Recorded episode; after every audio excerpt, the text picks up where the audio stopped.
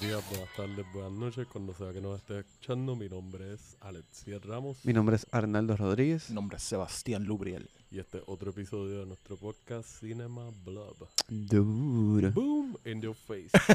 Siempre en tu cara. nunca. Siempre en tu cara, nunca in cara. Yo pensé eso y dije, ah, bien. sí. Ya, y nada, volvimos con otro showcase. Esta vez nos sentamos a hablar de. nunca es suficiente, ¿verdad? Exacto. Empezamos a hablar de un par de peliculitas de Paul Thomas Anderson, que es bastante renowned, conocido como uno de los mejores directores norteamericanos, estadounidenses, vamos a decirlo así, ¿Cómo, estadounidenses cómo que le dicen. ¿Cómo que le dicen? El director de. Este. ah, se me olvidó el nombre. Es como que, como que de algo en particular. Sí, un auteur. Ajá, algo así. Ah. Es un auteur. Pero en este episodio nos fuimos como. eh, nos especificamos en tres películas en particular que traemos cada uno.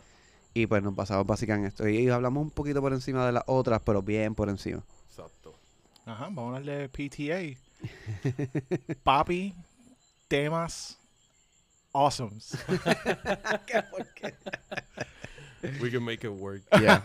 este, nada, sabes que nos puedes conseguir por las diferentes plataformas, la que sea que prefieran para escuchar podcast. Le dan subscribe o follow, como sea, para que le lleguen notificaciones de cuando hayan episodios nuevos. Y nos dejan reviews, por favor, para Sí. que la gente vean que estamos haciendo Exacto. También nos, algo puede- rico. nos puedes bueno. buscar por las redes también, como Cinemablob en Instagram, en Facebook. Nos pueden escribir vía email como cinema, cinemablob@gmail.com para sugerencias, este, si quieren colaboraciones o si tienen alguna inquietud o necesitan una mano amiga. No estamos para quejas, no. No tanto. tiren, ti- tiren recomendaciones también. Por Sí. favor, pide Hay que- para episodios o para que veamos. Crear contenido es difícil. Exacto, ya vimos. Dennos ide- dennos ideas. Y nada, vamos encima. Exacto, como siempre, sirvan salguito, paquen y enjoy. Vamos a meterle.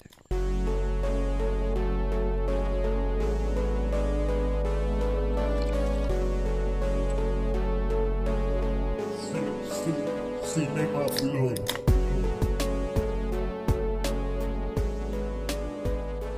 Yo, yo he probado Manhattan con maple syrup. Que Mm. Manhattan tiene bourbon, que si no me equivoco lleva angostura y sweet vermouth. Mm. It y lo sirves en una... El Manhattan es copa, sí, como un martini. Y entonces le pones un maraschino cherry después. De estas que están como un bourbon age o whatever, que son más que Simón las compraba a veces. Sí. Y sabe bueno con el maple syrup porque el bourbon es un espíritu, es más licor. so es o sea, tiene el bourbon y le está añadiendo sweet vermouth. So eso es Ajá. otro espíritu más. Y entonces le metes el maple syrup y eso como que ayuda a bajarle un poquito y a hacerlo un poquito más dulce. Como el balance perfecto. No sé si decir perfecto, pero like, a mí no me gustan los tragos que son spirit forward, como que saben mucho a licor. Puedo sentir, ah, esto tiene vodka o whatever, pero si es como que un martini que es vodka y vermouth y jugo de aceituna, si lo quieres dirty water, I don't play that shit. No, no me gustan. I don't play that shit. ¿Qué, ¿Qué trago tú piensas que sería por Thomas Anderson? Por Thomas Anderson, bueno, él es conocido por meterle a la ¿Verdad? nieve. Ay, qué bochinche, cierren. So, yo me lo puedo imaginar bebiendo cosas fuertes, aunque he's kinda artsy, so no, no lo puedo ver con vino. Maybe como like an Irish car bomb o algo así, como que estos tragos que te meten un shot de whisky ahí en una cerveza. Ajá. Puede ser, eso, eso tiene sentido. Tú. Yo, yo, yo pienso que él le metería algo classy pero dirty a la misma vez a este trago que se inventó el cantante de LCD Sound System que se llama el Irish Cunt que es básicamente uh, Ya. Grolsch, Grolsch Lager con fucking un poquito de whisky y medio medio coso de, The pickle juice. de no de ah mierda no champagne Ah, wow. Una yo- bomba. yo vería a Thomas Anderson haciendo esa mierda Fíjate, ahora que lo, lo puedo ver maybe metiéndole como que a whisky, neat. Ajá, también. Un vasito por ahí una esquina. Yo estaba ah, pensando lo mismo porque yo creo que eso es un reflejo básicamente de lo que él... Es que me lo imagino algo que se siente que es bitter, claramente, porque Mm. él es bastante in your face. Como que él, él- él- él- él proyecta unas realidades, pero que te las hace fáciles de digerir. Sí, visualmente son smooth. Y Pero no dejan de ser La composición de movimientos de cámara y qué sé yo son bien todo, pero todo lo que está pasando es como que, what the fuck. Pero no dejan de ser realidades bien al garo. Y oscura. que te pones como tú te ríes, pero es como que está bien el garo. Te salen los subtítulos. Nervous chuckle. Exacto. Claramente lo que el bebé es. O sea, esto es fácil. mi- Milkshakes con ron. Ya. Eso tiene sentido. Shout out a, a Jorge Latorre y a, y a Enrique. Que esa- ¿a él le gusta esa cuando pendeja? chamaquitos.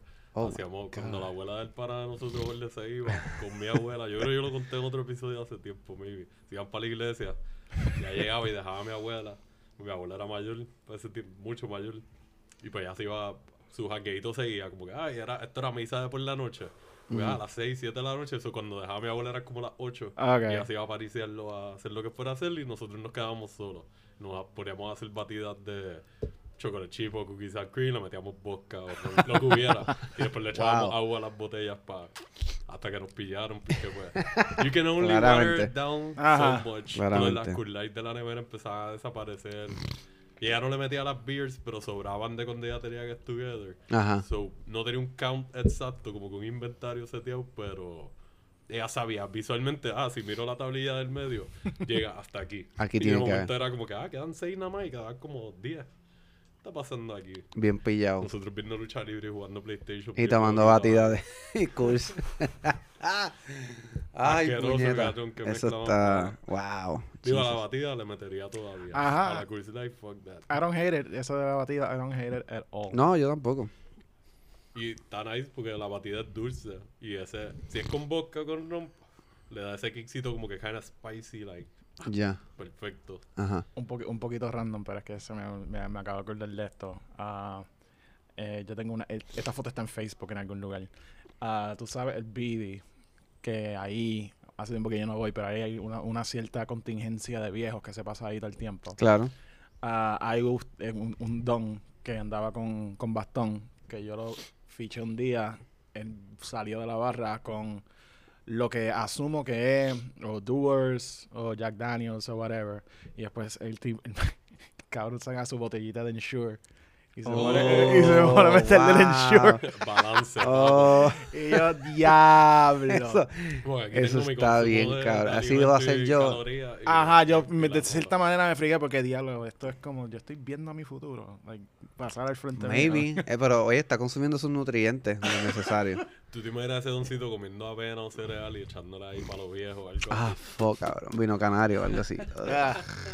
Yo haría eso con un gaviscón líquido, pero le echaría En vez de una batido, eh, Don Cotizar. Qué asco. qué nasty, puñeta. Dándote shot de orgasmo con Gaviscon. Yo creo que eso es algo que haría por Thomas Anderson. Boost con. Boost. ¿Verdad? Boost. Boost, es que ¿cómo se llama? Boost, pero, Boost.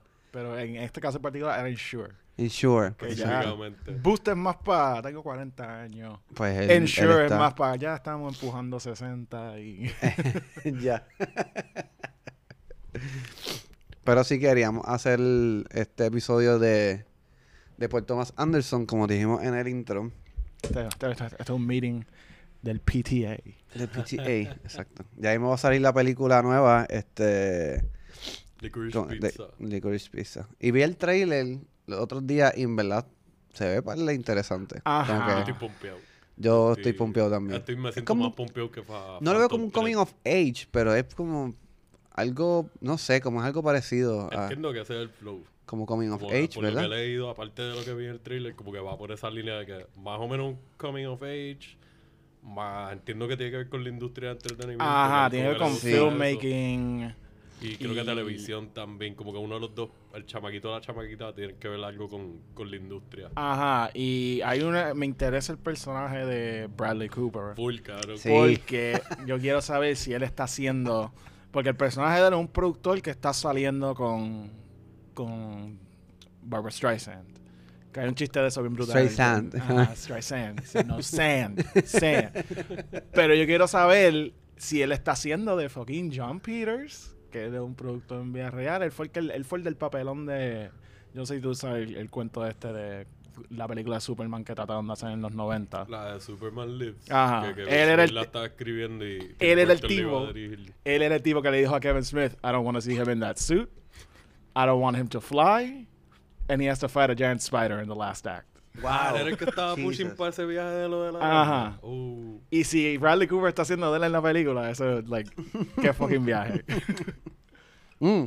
unrelated, pero ya que lo dijiste, esas fotos de Nick Cage en el traje, en verdad. I'm kinda glad it didn't happen, pero a la misma vez como que, oh man, this would have been fun to watch. Ajá. Eso hubiese sido una joya ahora mismo.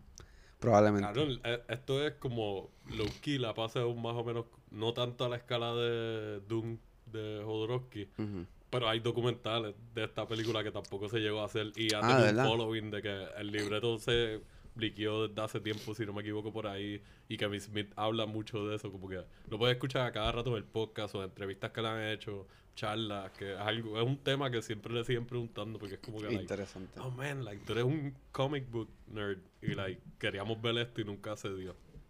Si esta película que viene ahora de Flashpoint, si ellos sa- ya sabemos que Michael Keaton va a ser, va a salir como Batman. Si aparece Nicolas Cage como? Superman en algún momento, I'm gonna lose my shit. Man, yo me conformo con que se tiren un, un, un clipcito nada más de él, como que en el phone booth y saliendo, arrancándose la ropa para, y que salga volando y ya. Y como que gracias. y que esté volando por una araña gigante por joder. Fuck yes. Pero sí, no, eh, eso, ¿cuál es la...? ¿Eso va a salir este año o eso es para el año que viene? No, esto va a salir. Entiendo que va a salir para el año que viene. Sí, es para el año que viene. Él tiene que algo con el sacar películas en diciembre. Sí, porque Maypick eh, estrenó en diciembre 8, yo creo que fue, Ajá. del año que salió. Y, Y, si no me equivoco, Boogie Nights creo que salió cerca también. Inherent maybe. Vice salió en diciembre porque me acuerdo que hasta el trailer termina como coming just in time for Christmas. Pues Licorice Pizza va a salir el, el gran día de, del el, cum- el cumpleaños de Papito Dios y de Damel González. Ah, verdad. el 25 de diciembre. Wow. Porque pues ya sabes, era mal mi regalo para ti va a ser, vamos para Fine Arts a ver fucking. ¿Verdad que ya Obligado. vamos a tirarnos el corillo que ya va a estar acá todavía? ¿Verdad? Yeah. Ya ese Ya es el creo 20 que y se va pico. el 29. Ajá, that's right. Pero en verdad, Boom. esta Licorice Pizza se ve súper nítida, sale champagne también. Se ve bien nítida. Si no han visto el trailer, véanlo. Está en YouTube claramente.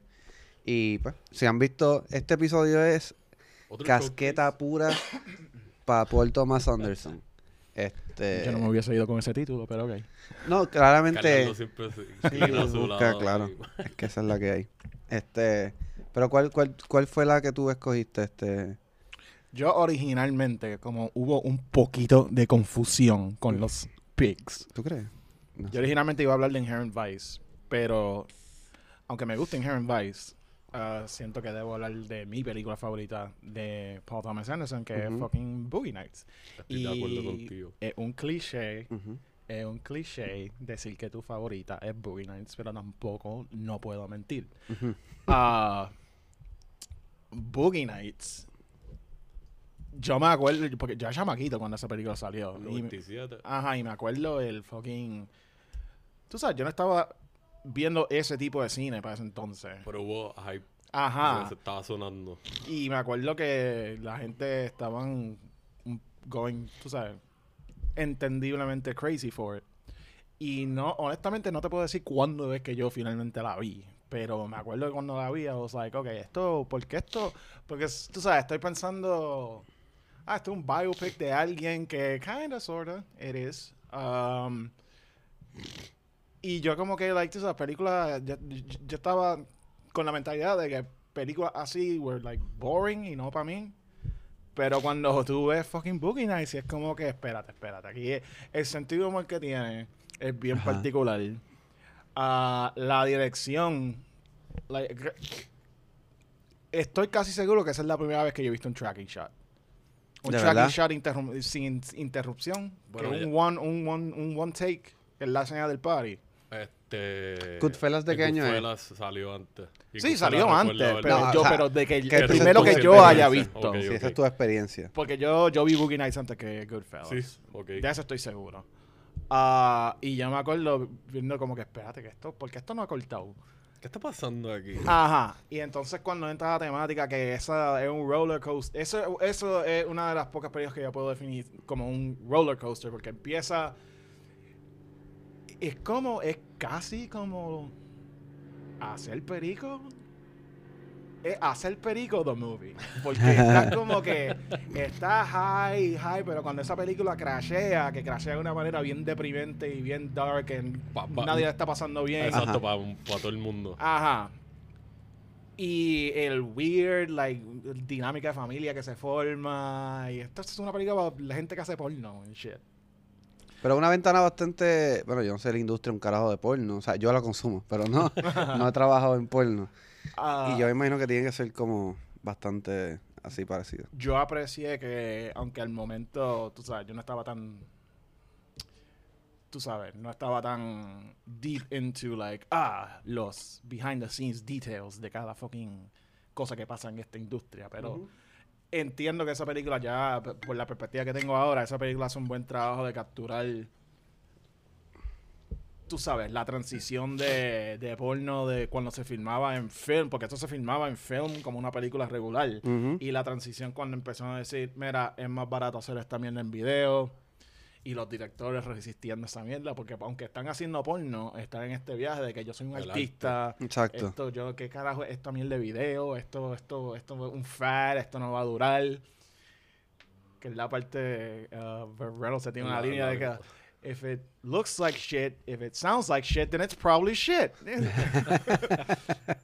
Ah, y hasta tú ves en la película la transición, porque hasta los mismos, cuando están ya filmando en video, las actrices cambian y tienen ya ese hairstyle Sí. más ochentoso. Y no solamente eso, como que te ellos te dan el insight de que están empezando a embrace las producciones amateur. No solamente bajar la calidad del video porque es más barato y qué sé yo, también como que están siendo bienvenidos personas que no son ya figuras establecidas en la industria. Ajá. Que irónicamente va a la par con estos directores de cine que nosotros hemos visto que han estado en la resistencia de los artsy fartsy más a fuego establecidos versus los indie que están entrando al club nuevo. O sea, Yeah. es como un layer bien nice de que estamos viendo algo de la industria de porno, pero técnicamente por Thomas Anderson y Corillo te están dando un insight que se puede aplicar al cine overall. Mm. y al arte también, porque eso pasa mucho. Como que ah, tenemos un club de exclusividad y como que esto no es lo que nosotros queremos. Y de momento, pues, shifting of the guards y todo empieza a evolucionar. Pero tú ves eh, cómo cambian específicamente las actrices cuando estamos, cuando estamos en los 70. ah, está, tú sabes, Julianne Moore y Heather Graham con estos cuerpos bastante naturales. Tienen una negra también. Y ya cuando se mueven a los 80, son estas mujeres que casi todas son blancas. Todas están operadas. Pero operadas, esas, tú sabes, esas those ridiculous 90s tits. Yeah. Ah, 80s tits también. Ah, so, sí, eso son cosas que tú notas, tú sabes, no, no, no, no tienen mucho que ver con la narrativa y el viaje del, de este personaje principal que estamos siguiendo, pero son cosas que en el background te dejan saber el tiempo que está, like, la transición del tiempo en el background. Y si tú sabes de cómo es que funciona esa industria y cómo los cambios afectan, es como que, oh, shit, I appreciate that. Y also, obviamente, Paul Thomas Anderson knows what the fuck he's doing. so- Sí, claramente. Y es, y es bien curioso porque esta es creo que su segunda película larga, Sí. Su porque primera vino Hard Eight. Hard Eight. Ah. Y el ensemble de Boogie Nights está ridículo. Está bien caro. Está ridículo. Man, sale sa- John C. Riley, Mark Wahlberg, que kinda el, es el protagonista más como que el conductor de la historia, porque Ajá. es un oddball group of people y te dan insight de casi todo el mundo. Eh, Philip Seymour Hoffman, que era como que el nene de PTA. Eh, Luis Guzmán también sale. Man, que también ha salido un montón de películas. Él, Moore, Julianne que Moore, fue una Don caballota. Cheadle, el personaje Don de Cheadle. a mí me encanta las crisis que él pasa de personalidad y que sé yo. Es como que, men, yo tenido amistades que maybe no tan abiertamente se ha sentido así, pero yo he visto esto pasando en vida. Y uno mismo también, cuando uno es chamaquito, a veces está creciendo y es como que jo- jodiendo con tu estilo. Y Ah. como que, ¿quién yo soy? ¿Cómo yo me quiero presentar? Y es como que él... Esta fue de las primeras películas que yo vi de la parte de... Yo creo que yo la vi después de ver Ocean's Eleven. Mm. Más o menos, por ese tiempo. Y fue como que, "Diablo, este tipo en verdad, yo nunca había visto personajes así de él y me tripea verlo en este tipo de personajes. Y él es de los secundarios. Ajá. Es como que él sale bastante, pero ni siquiera te están dando tanto de la historia del... Que esa es la mierda que en, este, en esta película parece que los que pues, son papeles secundarios, los- todos los que hacen papeles secundarios son unos caballotes. William H. Macy, papo. Ajá, Frank- William H. Macy, el- esto Little Bill, el personaje de él está... Es como que, la, diablo, la tragedia acá, ¿no? Es como que este tipo es... oh, no voy a entrar en detalles pues, por no dar spoiler, pero es como que un personaje que tú te encariñas un poco del... Ya. Y como que la carita de pendejo que él pone y que así. Como él de por sí yo lo veo, yo me imagino a esta persona bien chiquita por alguna razón. No Mm. sé si les pasa, siempre que lo ven en cualquier película, es como que este tipo se ve que mide como like 5'2 or something like that. And you just wanna like, vente, vamos a darnos una cerveza acá. ¿Quién dices You que es like you este? William H. Macy. Que, Ah, que sí. by the way, William H. Macy, esto es cuando él la empieza a pasar bien cabrón en los 90 porque esto, esta película creo que salió Como un año un año después de Fargo, so este cabrón ya ganó un Oscar, ahora está en esta otra película Critical. Esta, bueno, de- de- él había salido en películas antes, pero de, este punto en los breakout. 90 en adelante fue que como que like oh, fue convirtió en Oscar winner William H. Macy and stuff like that. Ganó un Oscar, eh, yo pensaba que él había estado eh, nominado. Y ya. Para Fargo. Yo sé que Francis McDormand ganó. Sí, Francis McDormand ganó. Yo creo que ah no me acuerdo si fue nominado. Anyway, si como quiera, ya te ponen ese logo, Ah. like, tienen la estampa de que, ok, ¿cuánto me van a pagar ahora? Carajo. Los precios subieron.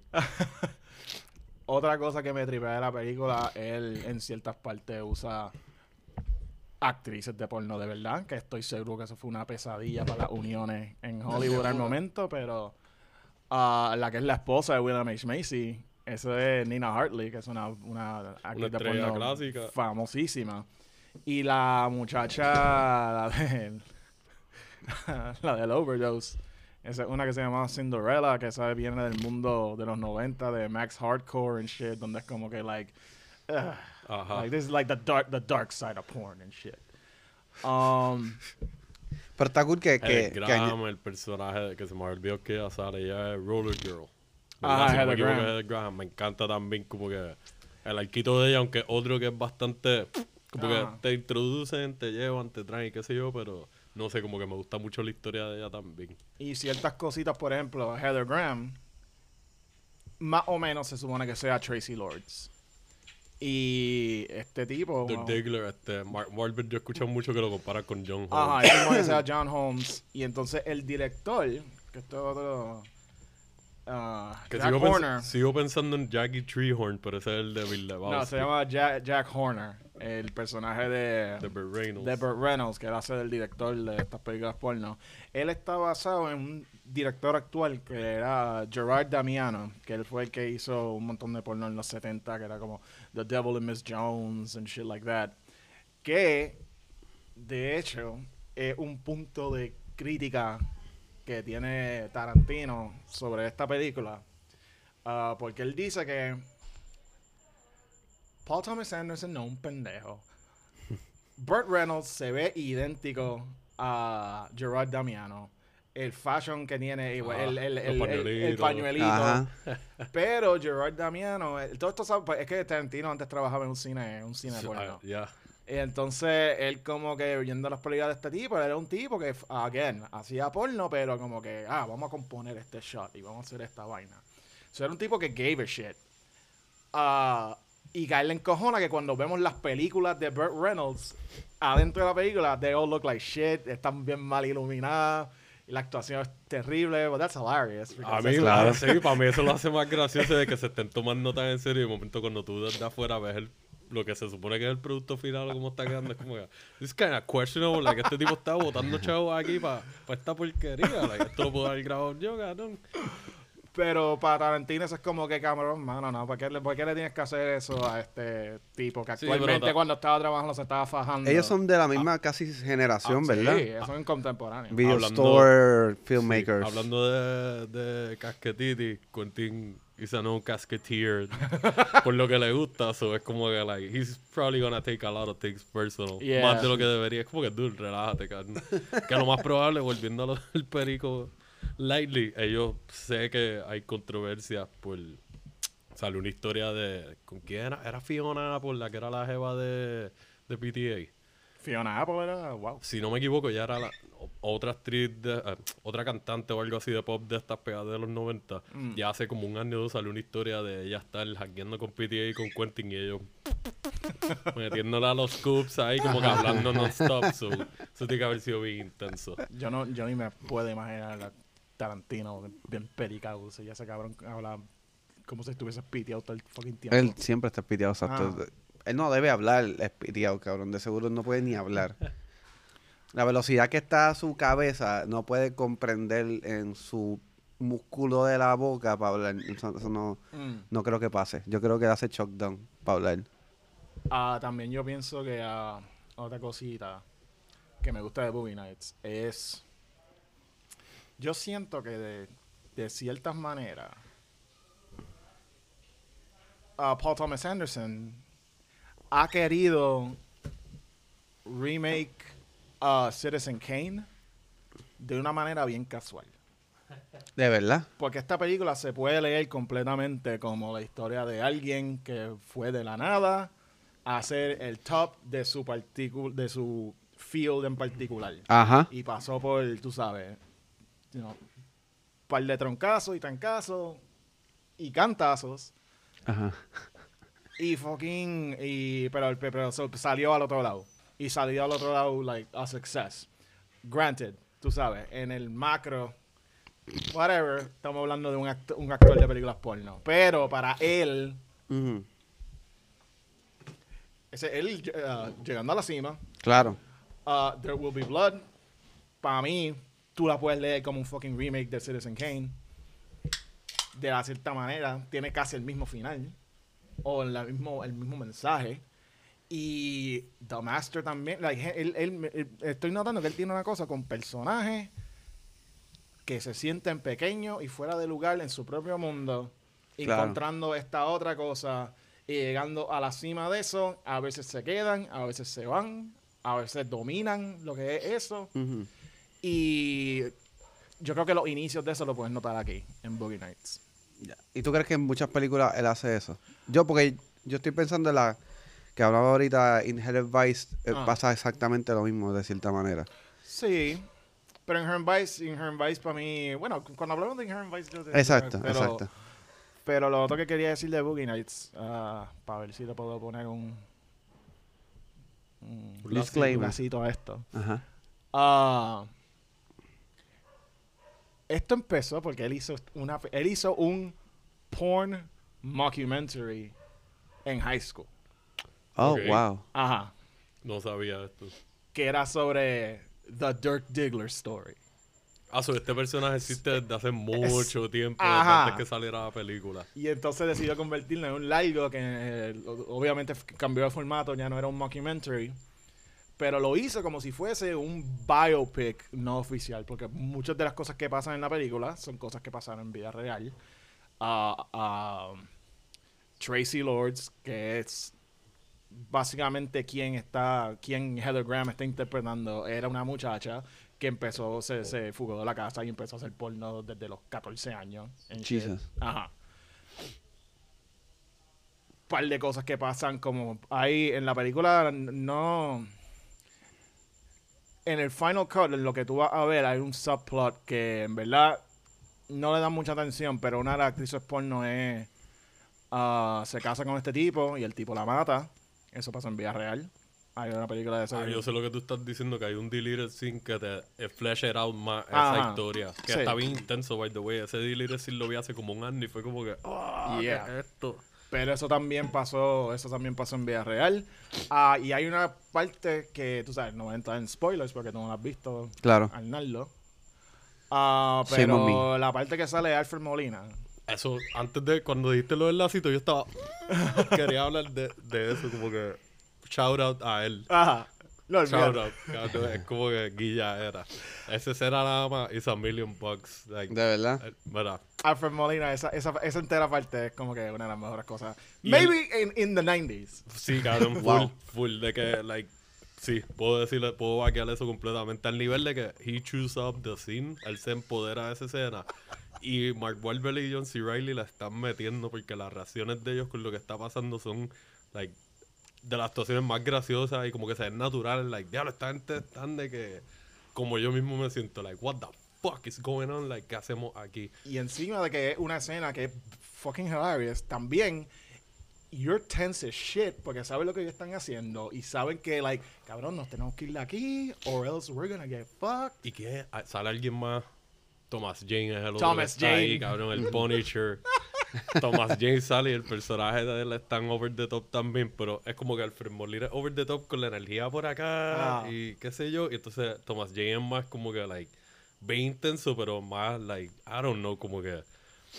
No quiero decir grounded, pero es otro tipo de intensidad. Y Ok. era ese balance de los dos. Entonces, Mark Wahlberg y John C. Reilly, entre medio de este sándwich de mierdero que está pasando, es like, man, ya, yo quiero salir de aquí, yo no estoy con ustedes ahí. Yo quiero que ustedes salgan bien. Pero esa secuencia, esa secuencia es algo que John Holmes, el actor uh, Una de las pornográfico, porno, ajá, más leyenda de la pornografía, que el cual Mark Wahlberg es básicamente eh, bastante based on. Ujú.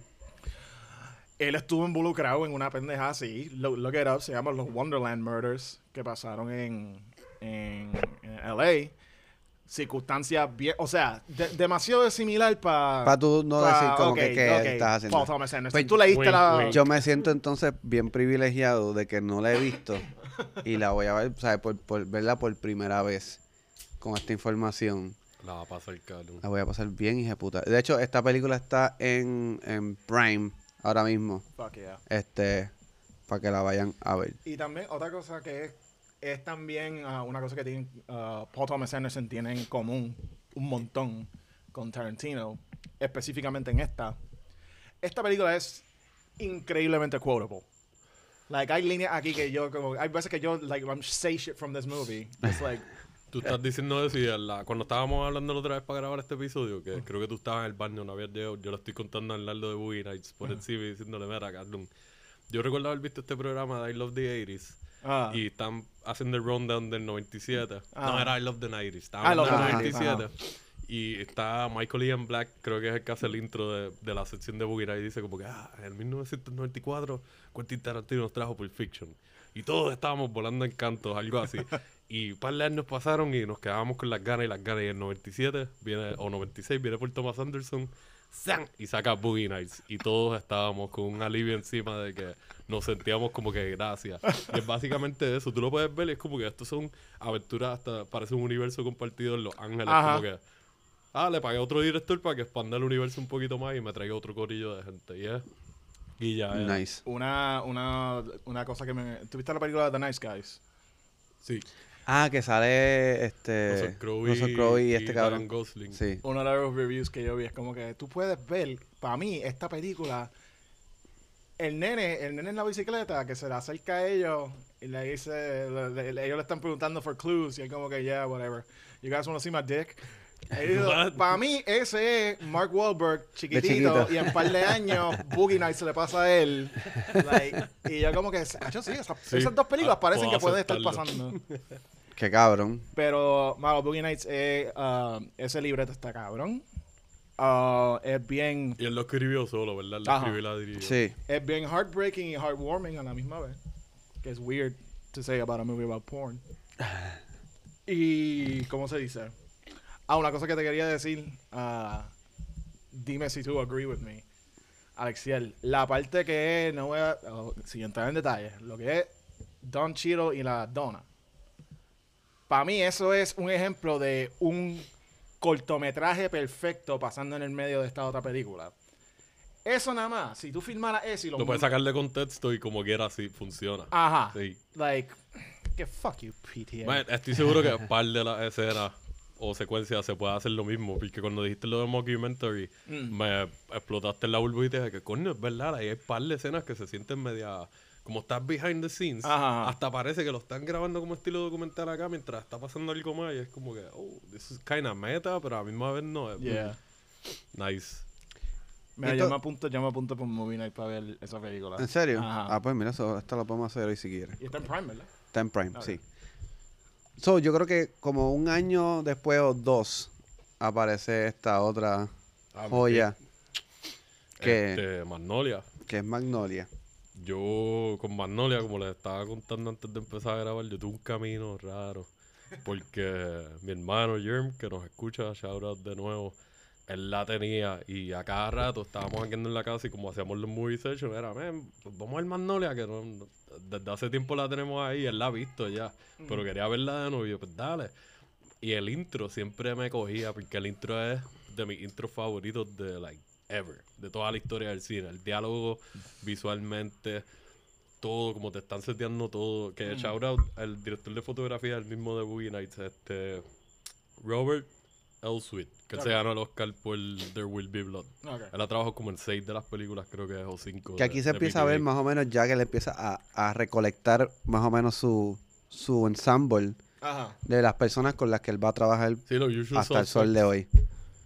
Así mismo. Pues Magnolia, aquí él funciona con ensemble también, pero aquí se va un poquito más con... No sé si decir que el tema principal maybe sea, o uno de los temas principales, como que la casualidad y cómo Sí. tú te puedes conectar a otras historias bien cabronas sin estar atado directamente, pero a la misma vez hay algo. La interconectividad entre un montón de seres humanos viviendo en la misma ciudad. Exacto. Y, mano, en verdad, o sea, aquí tiene Tom Cruise, Julian Moore de nuevo, Felicia Moore Hoffman de nuevo. Tom Cruise en esta película. Este, ahorita que se me había olvidado y chequeándolo el cast, sale Neil Flynn, que es el cast de Janitor en, en Scrubs, que ese tipo a mí me encanta, es súper cómico. Eh, ¿Cómo se Jason llama este? Robards, ese es Neil Flynn, él hace el conserje de Scrubs. Ajá. Jason Robards, que creo que fue, eh, si no el último role, uno de sus últimos roles. Eso mismo estaba pensando, Sale- uno de los últimos. Sale Junior Álvarez. Ah, no. Es que es un tipo que se parece a Junior Álvarez. Sale William H. Macy también, que la Ajá. historia de él es como que ah, Es- esta película, esta es más trágica. Ajá. Aquí hay como que tú le puedes ver el humor a las situaciones aquí y allá, pero no es como Boogie Nights, que el humor es más constante y más presente. Aquí es más drama heavy. ¿Tú lo has visto, Arnaldo? Magnolia. Sí, No. no. Pues esta es más larga. Que me caigan los chinches. es mucho más pesada, mucho más pesada porque está bregando todas estas situaciones que tienen estas personas. Algunas están pasando por crisis existencial, Mm. otros están pasando por traumas de niñez que todavía los están arrastrando y se están recuperando. Otra gente se están recuperando de adicciones, otra gente están bregando. Ah, soy un, qué sé yo, puede ser un hijo bastardo ilegítimo y como que no tienes esta relación con ese parent Ya. y estás breando con esa carga. Y cómo te los van flashing out y tú viendo las vidas de cada uno, desde vidas que se sienten bien mundane y bien aburridas, Sí. bien normales, hasta unas más excéntricas y como que cosas más, aventuras más wild y situaciones. O sea, Tom Cruise hace un tipo que es un motivational speaker y el personaje es tan absurdo y tan over the top, pero a mí te ríes. Esto es uno de los que te hace reírte, pero después te metes más en la historia. Es como que, Porque Oh, yo, shit. porque yo pienso que no hay nadie que pueda hacer ese personaje maybe mejor que Tom Cruise. Yo no me puedo imaginar a más nadie que haya hecho ese papel. En ese momento, yo creo que no. Porque él cae, porque tiene el look para el tipo de persona que quiere. Es un tipo good looking que se va con lo que él representa en la película. ¿Sabes quién maybe ta- Más tiene la energía. Puedo ver, maybe, ahora con lo que sabemos, un Matthew McConaughey o algo así hubiese caído también. Pero para ese tiempo él todavía no estaba tan, like, fleshed out como actor. Voy a ser bien bochinchero. ¿Sabes quién maybe yo pienso que castió y no lo cogieron? A Ben Stiller. Nah, no hay break. Actually, Bueno. Ben Stiller, yo creo que cuando hicieron los mockumentary estos de MTV, Ah. ah, él se lo vaciló por Mission Impossible, que tenía la peluquita No, y también, y eh, que él era el stuntman Y también dice yo fui stuntman de Tom en, en Magnolia. que no, sale- que no hay stunts, cabrón. ah, pero sale él haciendo el mismo speech. Ok, ok, sí. Pues sí. Qué estúpido. Pues viste, mira, hasta la pegaste ahí. de- Estaba on point por lo menos con el chiste de esta gente hace como fucking 20 Papi, años o algo. Estamos muy aceitados. Pero Mari, aquí, el, como que aquí la fotografía del este tipo, el suite. En Boogie Nights seguía, como tú dices, pero aquí como que se fue, como es más drama y tiene muchas escenas un poquito más oscuras, es bien tenue la iluminación, casi todo está pasando a que si cuartos, en oficinas, cuartos de hoteles, los sitios que son de día se ven como que en Los Ángeles también, pero no parece Los Ángeles, como que no se ve como otras películas que todo se ve bien brillante. Y funciona, mano, en verdad. Es bien, y es desesperante. Que para mí él hizo algo que creo que lo empieza con Boogie Nights, pero aquí lo empieza a flesh out un poquito más. Y para Punch Drunk Love lo está trabajando más. Y es como que la desesperación visual que él te establece con los movimientos de cámara la, y la música. ya. Y las cosas que están haciendo los actores, el body language y qué sé yo, las expresiones, hasta cuando no te hablan, es como que, oh, diablo, esta escena es bien cargada y no tiene ni que tener tanto diálogo. Que Él es muy bueno haciendo bien. eso, sí. Juli- Julianne Moore en la película, cuando ella está, like, just breaking apart, es como que, diablo, mano, esto, eh, estoy incómodo ahora mismo. Para mí eso es una de las, mejores actrices que tiene esa época. Es bien versátil. Todavía. Ju- Julianne ella Moore. todavía- Como que para mí es una mostra. Es una mostra. Y si tú checas el récord de ella, va, pues en su filmografía ella ha trabajado con Ridley Scott, eh, ¿Ha trabajado con Scorsese? No me acuerdo No, creo que no, no. no con Con Scorsese. Quentin tampoco, ¿verdad? No. Con PTA pues está Pronto, casado esperemos. prácticamente. Bueno, Este, con los Cohen ha trabajado como en dos o tres Hasta películas. mira, maybe. hasta en Kingsman 2, que no es una película wow, pero está bien cabrona en ella. Y Matthew Vaughn es de los mejores directores de Hollywood que Ajá. ahora mismo. so, es como que tiene un récord bastante bueno. Y ella Sí. siempre cae bien. Y aquí, como tú dices, la, like, eh, ella le mete. Like, she represents en un ensemble. Es que, papo, tienes par de breakdown y par de situaciones que son la vida tirándote cosas malas y tú viendo las reacciones de esta gente y estás Ajá. como que...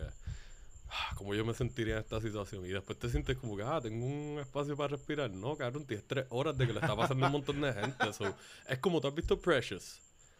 Precious. Maybe no es tan malo como todo lo malo que le está pasando a Precious, pero es un personaje, eso ahí es más concentrado. Claro, Me Imagínate aquí imagino es- que 5 o flow- 6 Precious. Exacto. Damn, bro.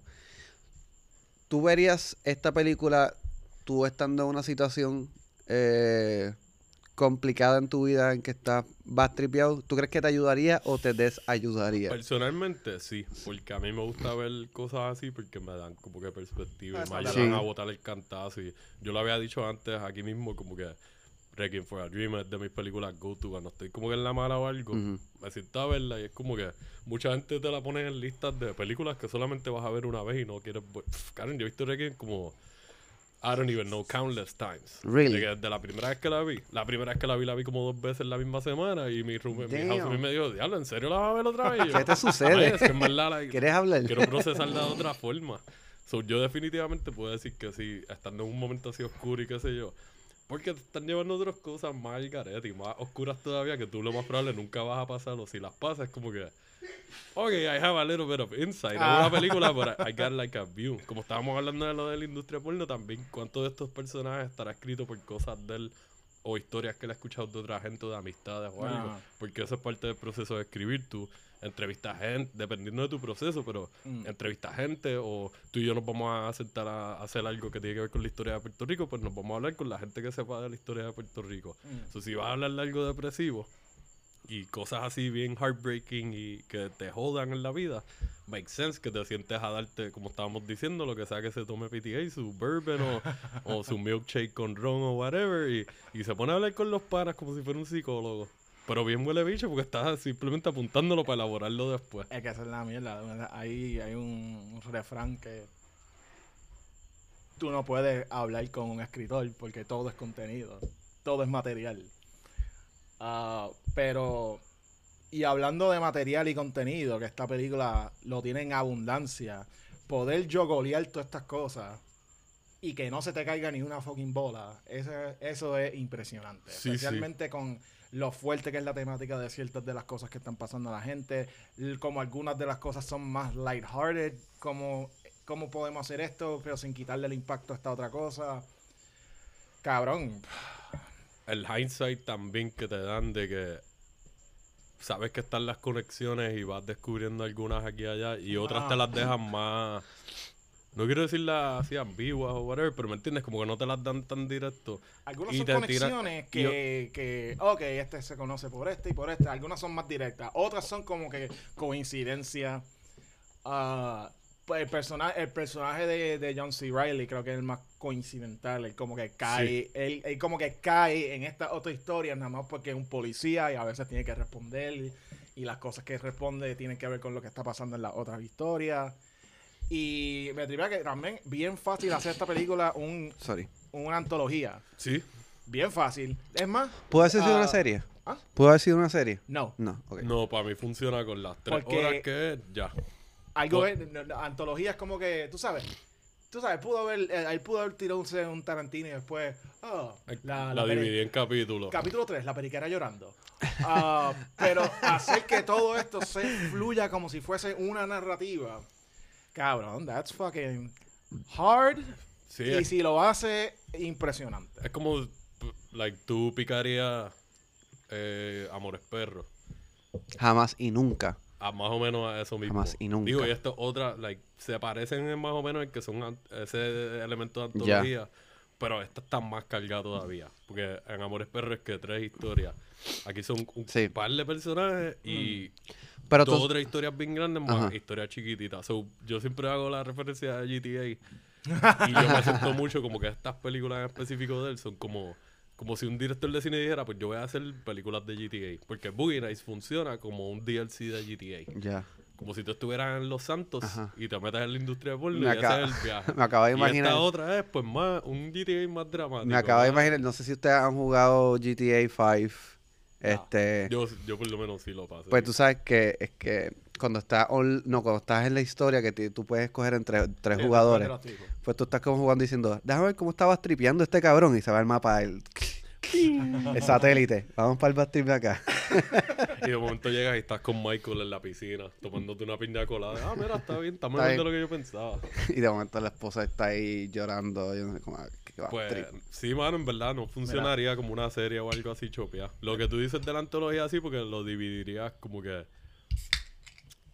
Maybe si lo disfrazas como una miniserie. Que se queda concentrado en como que estos episodios. Pero perdería la esencia. eso- Pero eso sí, le quita- le pero quita. sí, le Pierdes quita demasiado el si lo haces impacto. así. Se te va a ir el impacto. Y Claro. para mí parte de que es de las pocas películas que son bien largas que yo digo, tiene que ser larguita. Ah, esas tres horas están bien. Están bien porque es como que te tienen que arrastrar por estas situaciones para que tú you dread y te sientas mal y como que lo Ajá. proceses lo más posible. Y de momento cuando se acabe te quedes pensando en como que... ¿Pero qué pasó con este otro personaje? Y la- ¿Qué va a pasar después de aquí? Te vas a poner a cuestionar como que ah, esta persona salió bien, pero maybe después recae en algo o le pasa otra cabronada. Y, Que está bien extraño porque te pones a maybe a maquinar. cuando estás viendo una historia, te pones a maquinar. Ya, esta otra persona estaba pasándola mal por esto y esto. ¿Qué carajo habrá pasado con.? Esa es la cosa, no te da break. No tienes break. Son ¿De tres verdad? horas de que no vas a tener break. Sí vas a tener escenas que son mal... El pace baja Ajá. qué sé yo. Pero still la temática y las situaciones están. So, tú vas a seguir Nice. pensando. nice. Yo pienso que adentro de lo que es Magnolia y Punch Drunk, yo creo que adentro tú puedes encontrar el DNA de algo como Uncut Gems. Ok. Estoy más o menos de acuerdo, pero yo veo más Uncut Gems. Yo lo dije actually cuando hablamos con Fernando, yo creo que fue el episodio de Shout out a Fernando, sí. Shout out, que yo veo el DNA de Uncut más en películas como la trilogía de Pusher y ese viaje. Ah. Hasta Snatch y Lockstock. Yeah. De este esquema de que Murphy's Law, pero con scumbags y gente sketchy que están haciendo cosas malas y maybe tienen motivos buenos en su vida personal, pero están haciendo cosas malas. Ajá. So, es como que pues vamos a ver cómo la bola sigue rodando y cómo se acumula la mierda y explota en la cara de esta gente, o no. No, pero eh, ah, completamente de acuerdo, 100% de acuerdo, pero lo de esto, alguien pasándola mal y estamos aquí, la cámara está aquí, True. de que En tú tu cara. estás en este momento con esta persona. Yo pienso que eso, hay un montón de eso aquí, especialmente con esa parte de Sí, Julianne full. Moore, ah, con muchas de las cosas que Tom hace Tom Cruise Sí, full. la parte de Tom Cruise cuando lo estás entrevistando, que es como que, like, te, te estás moviendo más cerca y más cerca y más cerca hasta que tú estás a un punto de que I wanna back the fuck Ajá, away". man, yo siento que yo estoy viendo una película y yo siento que este cabrón va a cruzar. Like, una- una situación, situaciones emocionales con un elemento de conf- confrontativo, Mm. más la, el volatileness de alguien con- como Adam Sandler, él mismo en Punch Drunk Love. Tú mezclas esas dos cosas y a ver si tú sabes un Ok, poquito, de- un, pues poquito, sí. de- un poquito de Guy Ritchie, un poquito de Nicholas Winding Refn. Ya. Y boom, ahora tiene Uncut Gems. No que Uncut Gems, eh, no, no estoy diciendo que Sí, Gems sí, es un sí. trabajo cut and paste, pero espiritualmente puedo ver de dónde, tú sabes, dónde esa energía emanan. Y ellos son de. Eh, PTA es de Nueva York, ¿verdad? Y los Safdie, si no me equivoco, son de New York también. Yo sé que los Southdies son de Nueva York, pero yo creo que PTA es LA. Es California. Ajá. Bueno, makes sense porque la mayoría de las historias, Yeah. todo lo que estamos hablando es en California y vamos para California de nuevo. So, Creo que la única que no es de California es, es Phantom, Phantom Thread. there will be blood. There, ah, ah, There Will Be Blood es por... no está en California, pero exacto, están como que para el oeste. Ajá, pero hay un par de partes que son en California. Like, Bueno, ¿verdad? Porque ahí viaja, él Ajá. está como que viajando. el final es en ¿Y California. qué fue que dijeron? ¿Que Magnolia es de cerca de California? Es- me Sí, Ángeles. todo, todo en- So, todo básicamente en- él es... ¿Él será de Tennessee? No, Qué chiste está- pendejo. Este, nada. Mean, los Cohen son de fucking South Dakota, yo creo que es, y hacen muchas historias que son en Minnesota Ajá. o en otras partes del Midwest o whatever. so. Exacto. Y nada, obviamente pues, ya hablamos... No vamos a hablar de There Will Be Blood porque ya se ha hablado hasta la saciedad. Ah, Aunque es tremenda película. Es muy buena película, es muy buena película. Si de verdad quieren que hagamos un, en, en- eventualmente un single movie session de The Will Be Blood, pues nos escriben. Pero queríamos pues seguir en fucking California porque qué carajo. Este, en el 2014 creo que se tira Inherit Vice. Ya.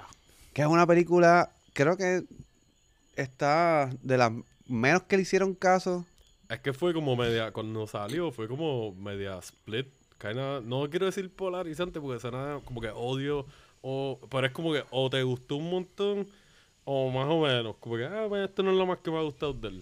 A mí Mira. me gustó bastante. A mí me gustó, pero es que también I have to agree que es una película que no es, tú sabes, no es, no es fácil. Y un montón, pienso que parte del marketing tuve que ver con eso, porque Se sentía mucho más silly para mí en los trailers que yo vi iniciales y eso, como que un poquito más comedia, comedia, comedia que actually lo que está pasando. el trailer lo que me enseñaba a mí, el vibe que me da el trailer es como que, ah, esto es Big Lebowski, pero más, mismo. más- con más Eso mismo. realismo. Eso Exacto. mismo. Sí. So, si tú vas con esa mentalidad que de cierta forma el personaje de Joaquín Phoenix es bastante Lebowski-esque, pero... Like 85%. Ajá. Bien cabrón. Este, eh, yo, yo creo que si tú conoces a, a Paul Thomas Anderson, Mm. yo me imagino que tú puedes ver por qué área se va. Porque, porque no, lo que se presenta, tú ah, ves Hollywood, verlo, la, cuando se está terminando la época hippie, este, ver la industria del cine también un poco, este, o de espectáculos. Pero tú sabes que es Paul Thomas Anderson, que lo que va a tirar es una bomba de esta, todo lo contrario a lo que tú piensas. Por ejemplo, él, él, estamos hablando de que él explota esa burbujita de, de todo lo que se hace con de los 70 y los 60, los hippies, Hollywood, con que, que básicamente una película de burbuja de nostalgia. Ajá. Él rompe esa mierda, es como que no, no es esa típica película. Sí, no, es- no es para No es una celebración. No es a- pa- ah, quiero ver esta película para escuchar un montón de música groovy y ver la, el fashion y como que irme en ese viaje. No, te enseñan la, pues, momentos mierdas que pueden pasar en la época de los 60, se- bueno, 70 básicamente, este, en California. y yo creo que él lo hace de una manera bastante, eh, media, puede ser media confusa la película, como que entiendo yo. Es que estamos, antes que nada, iba a ser confuso porque esto es basado en un libro de Tomás Pinchón. Y Tomás Pinchón es un fucking autor que no es fácil. Ok. Yo todavía, o sea, el famoso, él es famoso porque él escribió un libro famosísimo que dicen que es la primer, el primer, la primera obra de posmodernismo, que es un libro que se llama Gravity's Rainbow.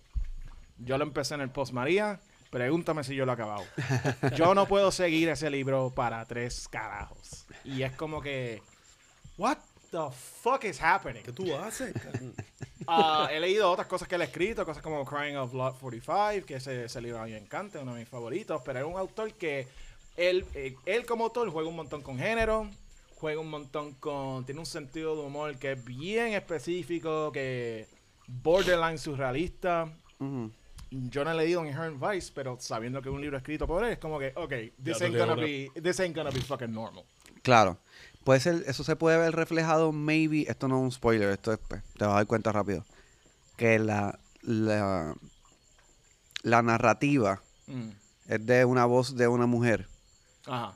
que viene siendo, creo que su conciencia, de cierta manera. So, maybe eso sería como algo que te, por lo poco que leíste de, No, ¿no? No. Eso, eso es más- eh, siento, eso, eso vino, eso es de Paul Thomas Anderson porque la, la- esa mujer que está haciendo la narración es como que super pana de él y ella es como que una cantante folk y él la puso en esa película específicamente porque él como que, ah, yo pienso que tú tienes una voz que... que- pleasant. Ajá, es pleasant en todo, en the middle of this insanity que está pasando Ajá. aquí. Pero eso se ve más con la misma temática porque estamos bregando con un caso criminal que no hace sentido. Que es como que, espérate, esto, estamos, estos son unos traficantes metiendo heroína de Vietnam a Estados Unidos, o esto es una asociación de dentistas que están corriendo droga, o estos son unos nazis que están bajo el control de... What the Sí, es que is es que también de ahí te meten como que te están jodiendo. Yo lo sentí Ajá. así como que conspiracy theories. Ajá. Como que cuando se nubla por Sí. la sobre flow, el overflow de información de Claro. momento cuando está pasando algo. Y eso mismo, hay una investigación. Aparte de que también la persona, como que el personaje este no, no es la persona más confiable. Ajá, que es un todo el Es un, es tiempo. un private Sí, investi- es un investigador privado que pues Estamos de ¿Qué la... tú pensarías si Bill The Dude Ajá.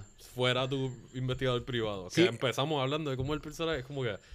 Pues yo no confiaría mucho en su criterio. Claro. Pero pues si es lo que hay, es lo que hay. Es como- pan galleta. Está cabrón porque estamos hablando de unos temas bien, bien, o sea, bien complejos para la época. Además de que está investigando una desaparición, estamos hablando de, de, de grupos este, secretos, estamos hablando de los nazis.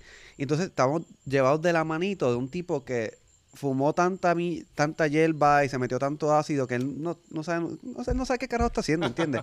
Son bien pocos los tiempos de lucidez que él tiene. Es como si es como si nosotros estuviésemos diciendo, mira aquí, cabrón, por acá. Como que, ah, por acá. Él, Ah, ¿eh, ¿qué? Ah, dale. ¿Qué tú dijiste? ¿qué? No, no tengo hambre. ¿Qué, cabrón? ¿De qué tú hablas?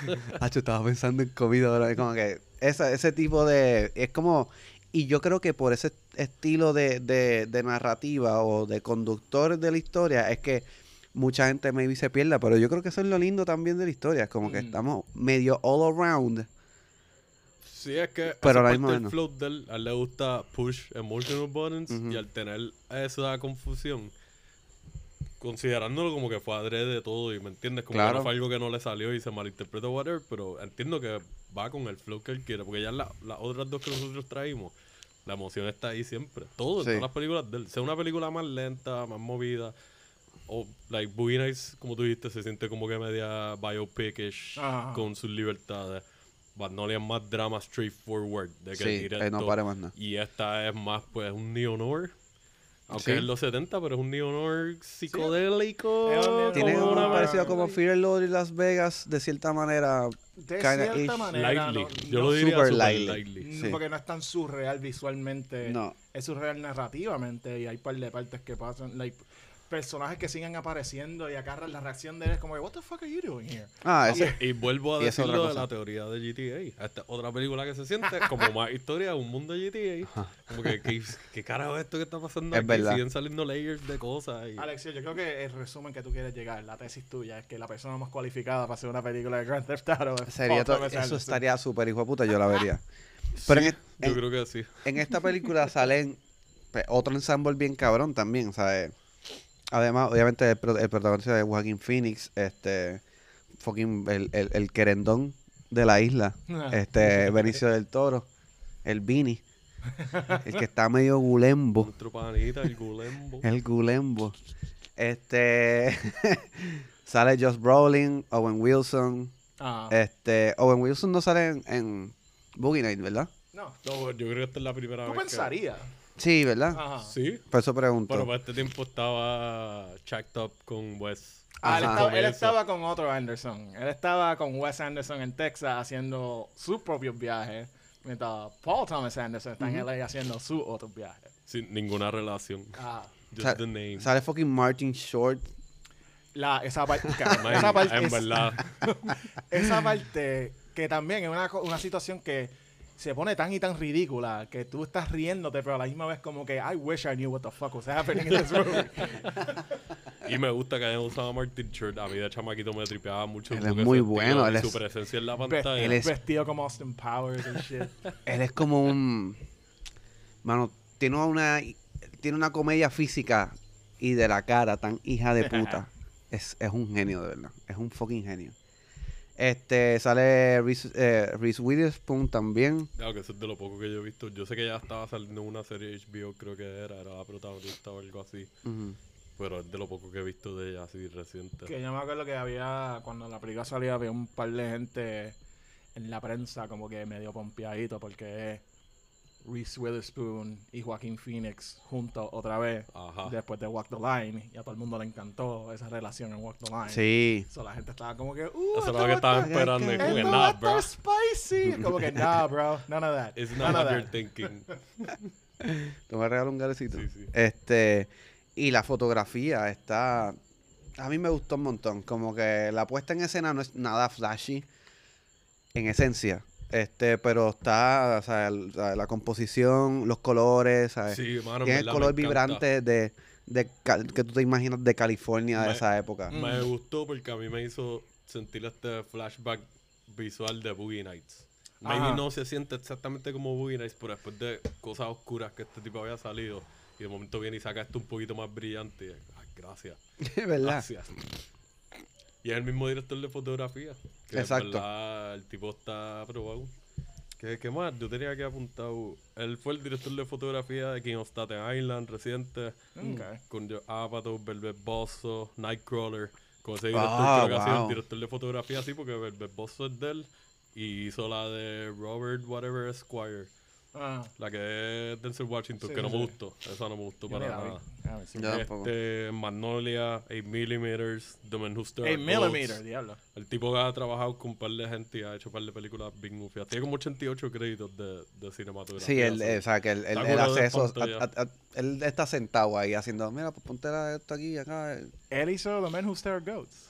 O sea, él fue el director de fotografía. Ya lo sabía, yo pude haber conocido a ese cabrón. ¿De verdad? ¿Tú trabajaste ahí? No, pero la, la apliqué para trabajar. ahí. Casteaste. Casteé. Esa la, eh, parte de eso lo grabaron en el viejo San Juan, era verdad, que usaron un- como que los parte de los fortines. El viejo San. Juan eh, fue Kuwait Claro.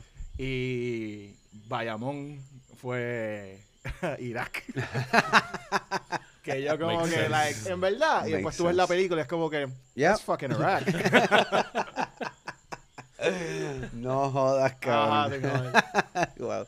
Pero cuando salió esta, me tripeó mucho como que, aparte visualmente, como que fue refrescante verlo. Roller coaster, como que, ah, películas más serias. Ajá. Y de momento tengo otra peliculita aquí media, kind of what the Sí. fuck, para que vacilen. Y, ap- y aprecio mucho la comedia física de, de Joaquín de. Joaquín Phoenix aquí, como que es como si fuera estilo de Three Stooges, como... Sí, como que tiene slapstick y, y like, qué sé yo, eso mismo, como que corporalmente está, está on no sé, en point. verdad, Él bien es- él es gracioso. súper buen Porque puedo, volvemos a, a lo mismo, puedo verte haciendo un corto. PDA diría un cortito del like stumbling around y teniendo un día super light. Yo lo disfrutaría, pal. No tiene ni que hablar. Que hable man, fuck, goddammit, algo así, se ponga a fumar. Yo, yo apreciaría una dupla de nuevo de Benicio y Joaquín Phoenix. Creo que eso es una, una buena dupla. Eh, Boricuanes. Punto. de verdad, exacto, porque no sabía, este Joaquín Phoenix nació aquí en Puerto Rico Sí. por circunstancias bien extrañas, Ya. este, bien extrañas. Pero recuerdo que fue lo que pasó, los papás estaban de viaje. Estaban en una secta. eh, los papás estaban en una secta, ¿era? What? Sí, los papás eran parte de una secta. ¿De qué? De no sé qué carajo, pero... Bonita. What the f- No, No, no pero creo. no de aquí, es como que ellos... No, no es que estaban en una secta aquí, Ah. que ellos pertenecían a una secta, o una comuna yo creo que era, no una secta. Déjame... Ajá, como una suena más. sí, like- sí, sí, déjame no cagar. No, Y ya la los nombres de los hijos eran Rain y Phoenix. Ajá, y qué sé yo, Rain, River. Sí, el, eh, perdón, mala mía, me disculpo, no, no me fucking llevan con... Sí, es verdad, es una comuna. Pues te diré, puta- no, puta, no, no, no eso, estoy jodiendo, estoy jodiendo, estoy jodiendo.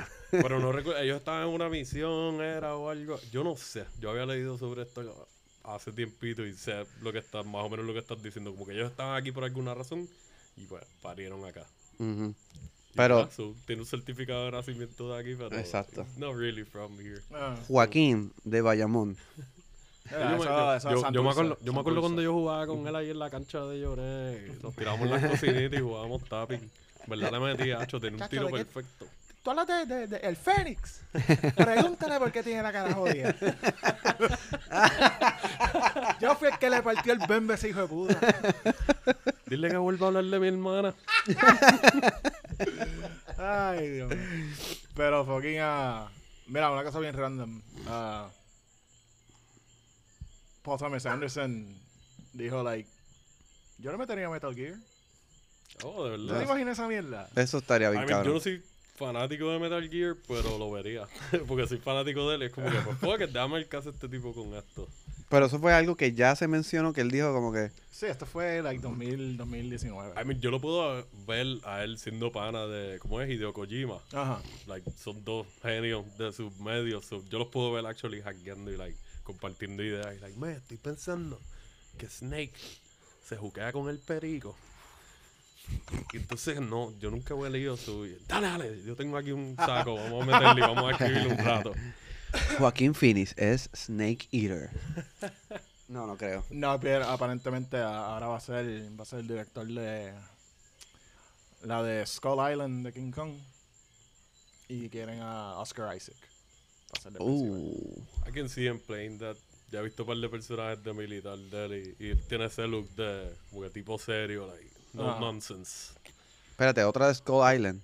No, el director de Skull Island. Ah, el ok. que va a hacer la película de Metal Gear. Oh, ok, ok. Y Pero- estaría interesante si le dan como que. Si la empiezan. Esto no tiene que ver nada con PTA, pero ya que estamos en el tema. Si. A mí me gustó lo que le hizo en Skull Island, de darle ese feeling de película de aventura vieja. Ah, Pero pues con tecnología moderna, inclusive algunos set pieces se veían kinda like. No quiero decir cheap, pero maybe no al estándar de los chavos que tenían. ah. Pero me tripió. Like, it made sense y yo me fui en el viaje porque a mí me gustan esas películas viejas. De eso mismo, de como que, ah, llegamos a esta isla y hay dinosaurios de la nada y tenemos que rescatar a esta gente o whatever. Ajá. Pero también me tripea porque ese tipo sabe cómo hacer la shit look big.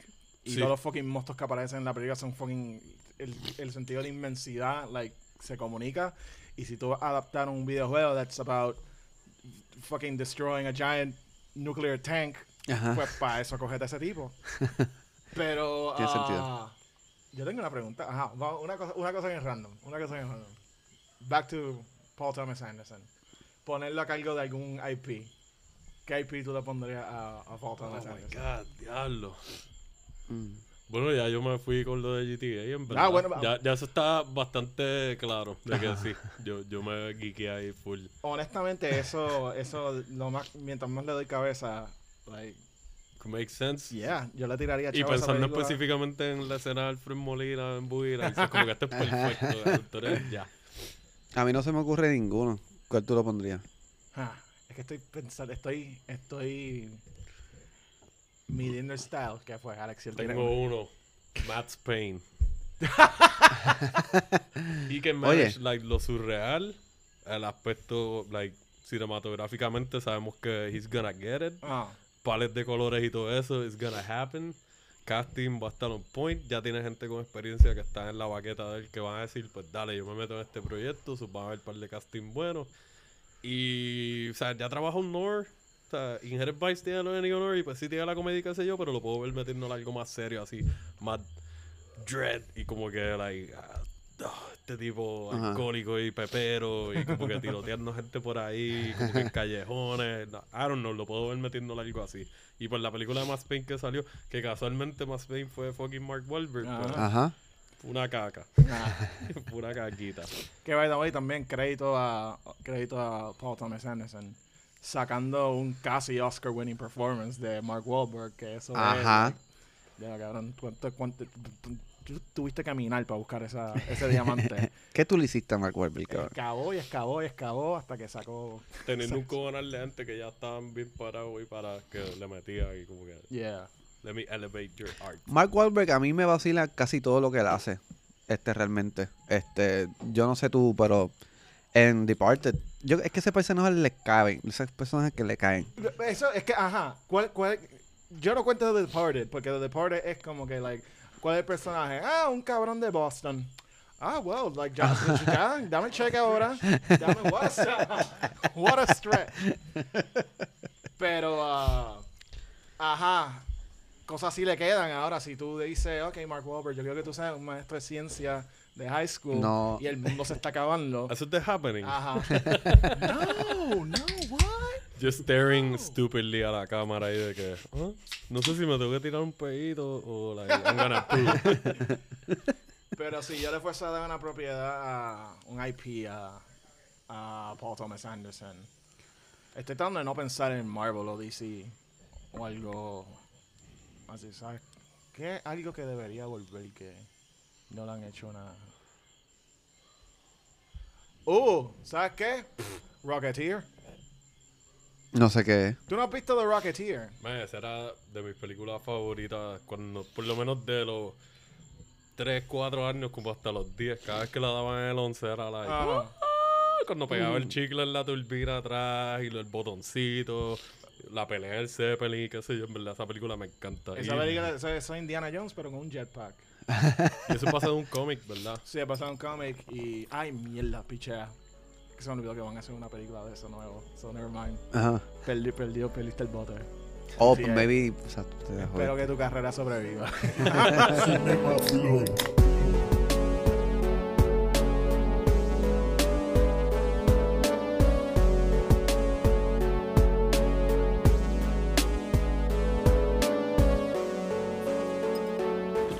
I'm just this poor fella from Puerto Rico. You know, I got this club here, that's one thing. But soon that goes, I die, then what do I have? I got nothing.